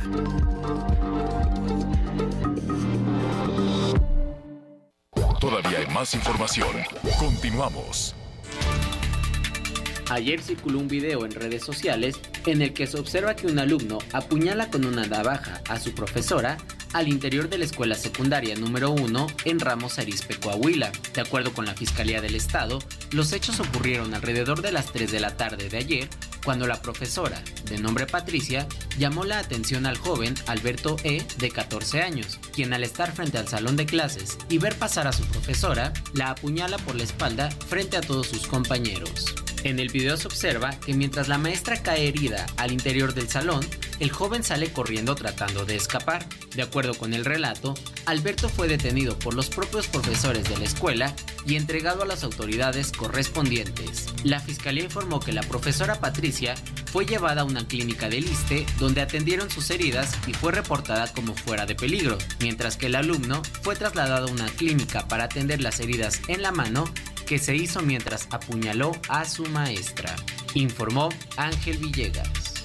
El Frente Frío número 4 está a pocas horas de ingresar a tierras regias y Protección Civil Nuevo León se reporta listo para afrontar los cambios climatológicos que se llegaran a presentar. Eric Cavazos Cavazos, director de la corporación, informó que se pronostica para las próximas horas por parte de la Conagua lluvias en el noreste del país que podrían ocasionar fuertes vientos e inundaciones en el área metropolitana de Monterrey, así como en algunos municipios. Se pronostica que sea durante la noche del jueves y en el transcurso del viernes y sábado cuando se llegaran a presentar estos cambios climatológicos. El funcionario recomendó no cruzar vados o ríos si existe una fuerte corriente de agua y estar muy al pendiente de los semáforos pluviales que existan en algunas zonas de alto riesgo como pasos a desnivel o vados. Se recomienda a los habitantes, automovilistas y transportistas evitar transitar por vados, ríos, encharcamientos y lugares donde la lluvia provoque crecientes y encharcamientos para evitar que queden atrapados en cuerpos de agua o sean arrastrados por las corrientes. Con información de Juan Teniente desde Nuevo León para Heraldo Radio.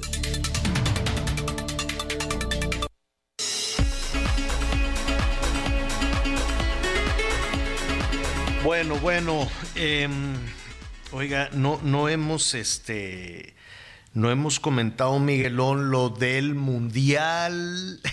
¿Qué, tal con el mundial? el mundial 2030. ¿Qué estamos? ¿En el, ¿Estamos 24? No, estamos 20, no, pues no falta tanto. En el 23. No falta tanto, siete años para que vaya haciendo su ronchita, pero ronchota porque no, no le entiendo esto. Es por todo el mundo, está desparramado por todo el mundo el mundial, ¿no? Sí, va, van a estar involucrados tres continentes, Javier. Tres continentes estarán involucrados en el tema, en el tema del mundial. Habrá partidos en este, en la zona de América, habrá partidos en la zona, en la zona europea y también, si no me equivoco, habrá partidos en la zona de Asia. Entonces, al ratito le vamos a decir, ¿no? Entonces, básicamente España-Portugal, ¿no? Digamos que son así como que, como que las estrellas, pero pues algunos partidos se van a jugar en Marruecos, otros se van a jugar en Argentina, otros en Paraguay, otros en, en Uruguay. Uruguay. Entonces, este, no, los chilenos se dieron una enojada porque ellos habían alzado la mano. Dijeron, oiga, ¿y si nos traemos el, Mundial Argentina-Chile? Este, ahí se pusieron de acuerdo y dijeron, bueno, pues de una vez Uruguay, que también tiene su tradición eh, futbolera, Paraguay, no lo sé. Primer campeón mundial, ¿eh? El primer campeón del mundo, Uruguay. Uruguay, sí. no, me refiero a Paraguay. Mm. Paraguay no lo, no lo ubico así muy futbolero, pero dijeron, mira, pues aquí no moverse es, es complicado. Pero no me imagino un equipo, pues cuánto va a durar ese mundial. No me imagino un equipo que tenga que jugar en España y después eh, avance y tenga que ir a, jugar a Paraguay y luego avance y resulta que tenga la final en Lisboa. O sea, está complicado. No, no lo sé, no, no sé la logística honestamente no le entiendo. Fíjate, si normalmente duraban un poquito menos de un mes, 26, 28 días, para el Mundial del 2026, que va a ser entre Canadá, Estados Unidos y México, este Mundial va a durar 40 días, señora La Torre. Ya, ya va a ser uno de los mundiales más largos. Pues para el otro yo creo que le van a echar dos meses. Y si se encarga, imagínate que fuera en México y que durara lo que las campañas. No. No, bueno. sí, se haría, se haría eterno. Bueno, pues ahí está, se va a jugar por todos lados de manera extraña, no sé cuando pues la gente se emociona, ¿no? Y, eh, por ejemplo, ayer estábamos hablando de que queremos ir a los Olímpicos de París, pues está todo dar y se hace la fiesta y la gente va y viene y todo es en el, en el mismo lugar y para los que hicieron la inversión, porque es una inversión enorme en estadios, en esto, en el otro, pues pueden hacer una recuperación de las inversiones, ¿no? Además de la propaganda eh, de, de colocar la marca en, en, el mundo. Hágase de cuenta que el mundial fuera en Chile, que lo sacaron, dijeron no, ya no. Entonces ellos harían la inversión y van la gente y conocen el país y se posiciona la marca país y todo se desarrolla de una ciudad a la otra, que ya, era, que ya de por sí tenía su grado de complicación, como los mundiales que han sido en México y demás. Pero ahora esta cosa eh, de, de ir bueno, el siguiente Mundial de México, pues vas a compartirlo con Canadá y con Estados, Unidos. Estados Unidos, que ya de por sí tiene su grado de complicación. Ahora imagínate ir de un continente al otro. Qué cosa más rara. No sé, honestamente, no sé cómo va a ser la logística. Y el beneficio compartido, pues no es lo mismo que tengas un mes a la atención mediática del mundo sobre la inversión que hiciste como país a que la tengas este, compartida por cachitos y que te manden a menudencias, ¿no? Que te manden a, equipos que, pues que no necesariamente puedan, puedan avanzar. Pero pues esa, esa es la decisión, por alguna razón lo hicieron así, quiero suponer que tiene pues beneficios para más países, no sé, habrá que entender la filosofía de esto y, así lo, lo haremos con, con, mucho gusto. Oiga, aquí hemos platicado con eh, productores, eh, de, diferentes, eh, de diferentes estados. Hablábamos con los productores, por ejemplo, de, frijol en, en Zacatecas los productores de papa, que también están, bueno, con una complicación, los productores de, de, Sinaloa ya también están batallando con la, con la sequía prácticamente en todo el país. Da una tristeza ver a las vacas absolutamente flacas ya en, en, un, en un hueso ahí, los, los becerros pues... Eh, con muy pocas posibilidades de, jalar.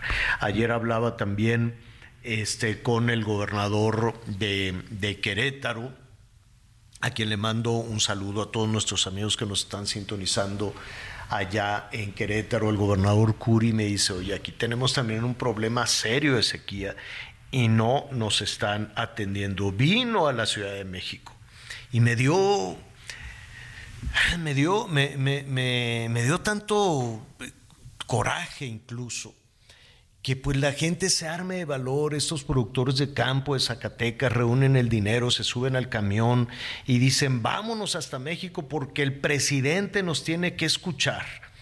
Y, y vinieron y ahí los dejaron en una esquina por allá lejos y leyeron su, su documento y pues los enviaron con mucha fe.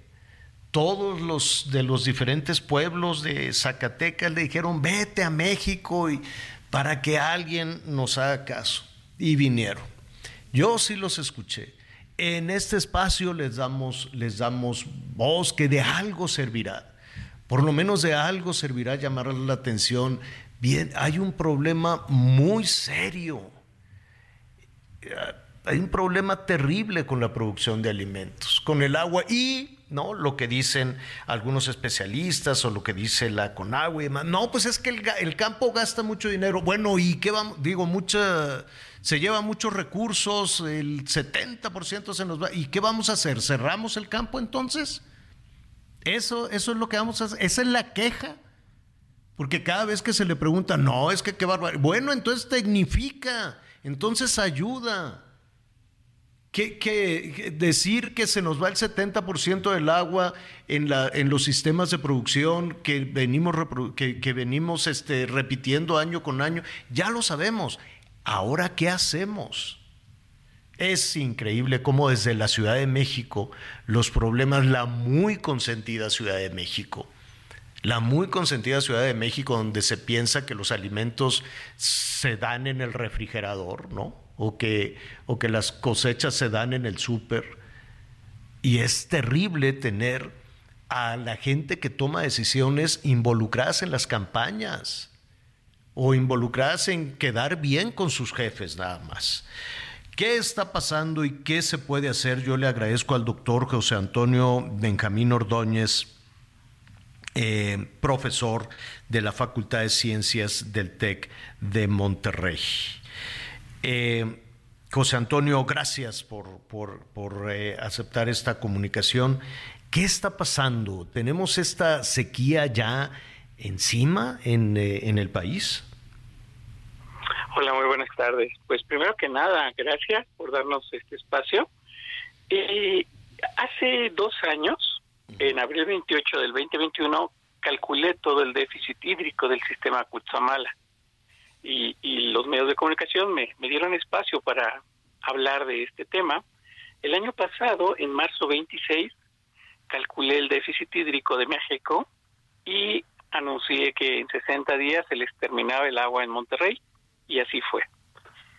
Este tipo de, situaciones, eh, pues mi investigación lleva solamente 23 años y no ha sido financiada por, por ningún instituto, por ninguna escuela. Y, es importante que lo sepan porque pues yo, eh, doy clases y me pagan por hora, mm. pero no tengo ningún eh, reconocimiento y mucho menos eh, un salario digno que me permita seguir realizando. Entonces todo mi patrimonio lo he invertido en esta y otras investigaciones. Qué injusto, eh, doctor, qué injusto. bueno, la vida es así. Y, y no ha habido una apertura en ninguna administración para hablar del tema con especialistas, conmigo. entonces, este, entonces, este, esperemos que tal vez eh, por fin tengan oídos y, se abra este espacio. Las cosas que estamos haciendo, le estamos haciendo pues cada vez de mal en peor. La Ciudad de México, ha de saber que tiene una parte que es casi 40%, el suelo de conservación ocupa el 51.6% de, de la Ciudad de México y tiene una parte completamente agrícola y pecuaria, pero solo el 46% eh, tiene ciertas características bonitas y se producen alimentos de, muy buena calidad y eh, con cierto estrés hídrico, es decir, no, no, no el, ese 70% que dicen que se utiliza de agua para, no siempre es verdad. Y además, eh, no siempre está relacionada con la calidad de los alimentos que se producen. Y además falta un proceso de tecnificación adecuado para que no se gaste tanto. Entonces, eh, por un lado te dan unas cifras, pero no se ponen de acuerdo en cómo administrar realmente el agua que, tenemos, que tenemos disponible. Y, y imagínate que, yo te vendo una casa y tú la compras y, y resulta que son 800 casas y el agua de ese lugar estaba planificado para una casa. Entonces, ¿qué vas a hacer con las 799 personas restantes? ¿Sí? Claro. Entonces, eso, eso es parte de, de, un, pues de no entender que existe un balance muy bonito, muy fino entre la naturaleza y todo lo que lo que en, la naturaleza hay. Yo me encargo de hacer esos balances y de asignarles un valor de referencia. Entonces, eh, cuando tú doctor, perdón que te interrumpa, de, este estudio, de este balance que de, estos estudios eh, tan puntuales que has hecho en tanto tiempo, en este momento, eh, es, es, verdad que, que 30 estados em, presentan condiciones de sequía, si es, es decir, el, el país prácticamente está en sequía. Sí, y eso lo, pues lo calculé ya hace tiempo y, lo puse de, ejemplo y les dije, si no administran bien el agua, pues esto no factura que estamos por pagar va a ser muy alta. Ahora, ¿hay solución a esto? Pues eh, en el corto plazo no porque no han hecho ninguna de las cosas, ninguna, no han atendido ninguna de las recomendaciones que realicé en su tiempo. Y por ejemplo ya se volvió a ir el, periodo de lluvias, sí, estamos, eh, o sea no no están atendiendo, eh, se ve que invirtieron mucho dinero en muchas cosas eh, de, en materia de agua, inclusive bombardearon nubes, pero ninguna de esas cosas, o sea, son son acciones que nos ayuden a, tener mejor calidad de agua. Estaría, ¿Dónde estaría el resultado? ¿Dónde estaría una... ¿Por dónde empezar, pues? o es un asunto ya de fenómenos de fenómenos naturales ante los cuales poco habría que hacer. ¿Qué, dónde se empezó? Bueno, nosotros generamos un fenómeno que alteramos la naturaleza que se llama cambio climático. El cambio climático no es otra cosa más que el producto de nuestro exceso de contaminación en todos los sentidos. O sea, le, ponemos otro nombre, generamos otras cosas para distraernos, pero en realidad es producto del de exceso de contaminación y de abuso de, la sustracción de la materia prima y de los recursos naturales en todo el planeta, no es eh, exclusivo de México. Ahora bien, eh, ¿qué tenemos que hacer? Pues primero trabajar en conjunto y entender la función de los ecosistemas, en lo que yo soy experto. Entender la función de los ecosistemas y entender que tienen una capacidad de carga que no se puede ni se debe rebasar, entonces eso nos permite dar el primer paso. ¿Sí?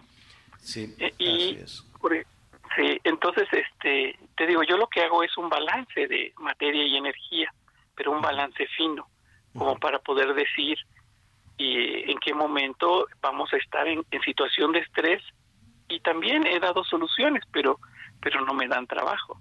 Entonces, por por mucho que yo quiera seguir dando este regalo de vida, porque imagínate que que los cálculos que realizo son tan precisos que me permiten prevenir este tipo de situaciones y decirles en tanto tiempo se les va a acabar el agua para que tomen pues, las medidas necesarias. Pues mira, este, aquí aquí te estaremos eh, escuchando para conocer este eh, detalladamente todo tu trabajo. El tiempo es muy ingrato, pero si nos permites, José Antonio, quisiéramos seguir en comunicación contigo y además, no sé eh, si a través de redes sociales o de qué manera eh, podemos conocer un poco más de tus investigaciones. Bueno, los libros que he producido, por ejemplo, mi primer libro que habla sobre cambio climático apenas tiene 25 años de, estar en línea. Eh, me, preguntó el gobierno de Estados Unidos que qué quería hacer con ese libro y dije que fuera gratis y que estuviera gratis en Internet. Ah, e impreso en papel eh, reciclado y así lo hizo. Ah, Todas mis contribuciones están están gratis, están libres en internet. Perfecto. Yo, lo que necesito es trabajo para eh, seguir haciendo investigaciones, pero sí soy la primera persona en México que logra integrar un, un estudio que se conoce como el libro rojo, que es captura de carbono en Nuevo San Juan, Parangaricutiro, para demostrar que lo que estábamos haciendo respecto a, pues al a abrir la frontera agrícola y pecuaria, a, talar bosques, no es lo adecuado. Entonces, es, esto que, que, estamos haciendo, que, la naturaleza nos dice, miren, pues ya no, ya no tiene tanta agua, a ver cómo le hacen. Claro. Y si empezamos a sacar agua del subsuelo, pues vamos a hacer que esto colapse y entonces el manto freático se va a empobrecer y van vamos a tener otros procesos hidrogeológicos que van a generar un deterioro mucho más acentuado del que ya tenemos. José Antonio, eh, apenas vamos abriendo un poquito la, la, puerta a este problema y a encontrar la solución a través de tu trabajo. Felicidades, gracias además por tanta dedicación al tema y te estaremos, te estaremos molestando. Por lo pronto, muchísimas gracias. Gracias a ti, será un placer compartir esto porque pues ha sido mi vida, entonces claro. nada como dejar un regalo de vida a todas las personas que pueden administrar adecuadamente los recursos naturales. Gracias a ti.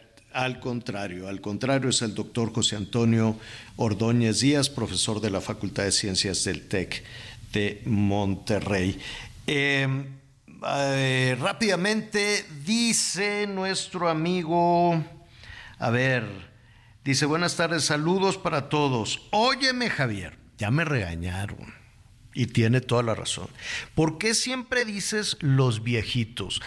Eh, y, dice, somos personas de la tercera edad, tiene toda la razón, son personas de la tercera edad, nada más déjeme decirle que ahora, pues con esto de, ¿cómo, cómo dicen que los 60 son los nuevos 40? Entonces, pues sí, la tercera edad, pero viene la cuarta, la quinta, la sexta, no la séptima. Qué bueno que las expectativas de vida se han, ampliado muchísimo, tiene, toda la razón. Dice, ya te parece al presidente que dice mis viejitos como si él estuviera muy joven. Entonces, pues ya me regañaron. Y nada más, yo me refiero a los viejitos con mucho afecto, pero lo voy a modificar. Tienes toda, toda la razón y mi respeto.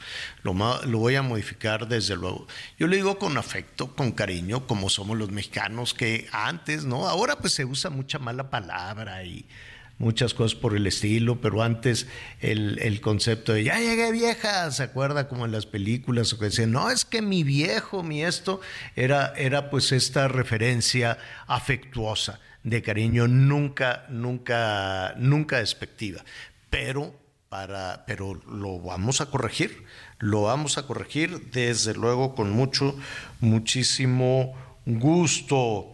Dice también, em, eh, ay, a ver, aquí se me, se me pues, entraron, empezaron a caer muchos.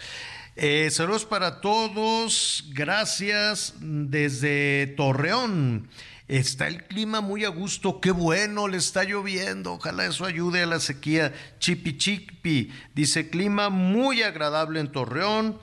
Este está cayendo una lluviecita, una temperatura muy agradable, nos dice Juan Pedro. Muchísimas gracias. 27 para los laguneros y nubladito. Qué bueno. Eh, desde está Mérida. está entrando un frente frío en la zona, ¿eh? Vienen más lluvias para aquella zona. Ah, sí es cierto, es el frente frío, ¿verdad? Correcto. Es el, es el, frente frío que va a refrescar un poquitito y ojalá, miren, ya se está acabando la temporada de huracanes. No me malinterprete, pero ojalá nos llegara un, eh, un huracán de estos eh, últimos así en la temporada con una descarga de agua enorme. Espero que, que, que así este, nos lleguen, nos lleguen pronto. Mi tocayo Javier Lozano, ¿cómo te extrañamos, tocayo? Ya vine vieja, ya me voy vieja. Es una película, creo que en, en ATM, ¿no? En donde salía este Pedro Infante y Luis Aguilar. Creo que de ahí es el personaje, no me quiero equivocar. Saludos, Tocayo, te extrañamos, mucho tema para platicar contigo. ¿Qué más, Miguelón? Así es, muchas gracias a todos nuestros amigos. Mira, tenemos aquí también un mensaje relacionado con lo de las ayudas. Buenas tardes, un gusto escuchar los temas con usted. Tiene el don de llamar la atención y escuchar con atención. A propósito de la ayuda alimentaria, algunas personas no la deberían de recibir ya que tienen un buen nivel de vida y viven en zonas privilegiadas. Gracias por su atención. Lila de Coyoacán. Sí, yo es... creo que se debe de modificar y las ayudas a quien verdaderamente lo necesite y esto a lo mejor va a permitir que la gente de la tercera edad pues reciba un poco más, Javier, porque lo... 2.400 sinceramente no le sirven absolutamente sí, de nada al mes, más. que eso... Oiga es realmente lo que reciben. Javier, buen día. Dice Javier González que hará cambios en el aeropuerto. Yo pregunto, ¿Acaso no es responsabilidad del gobierno federal? Entonces, ¿cómo es que él meterá las manos, según promete? Saludos, Leonel, Leonel Sosa. Y pues muchas, muchas preguntas más que ya mañana le estaremos dando sí. salida, señor. Y sigue el tema de las chinches. ¿eh? Mañana vamos a empezar con los mensajes y las llamadas. Va a ser lo primerititito. Miguelón, gracias. Gracias, señor. Buena tarde. Buen provecho. Vámonos por una sopita caliente. Ya lo sabe, yo lo espero en Hechos a las diez y media. Azteca 1 se va a poner buenísimo. Siga con nosotros en el Heraldo Radio.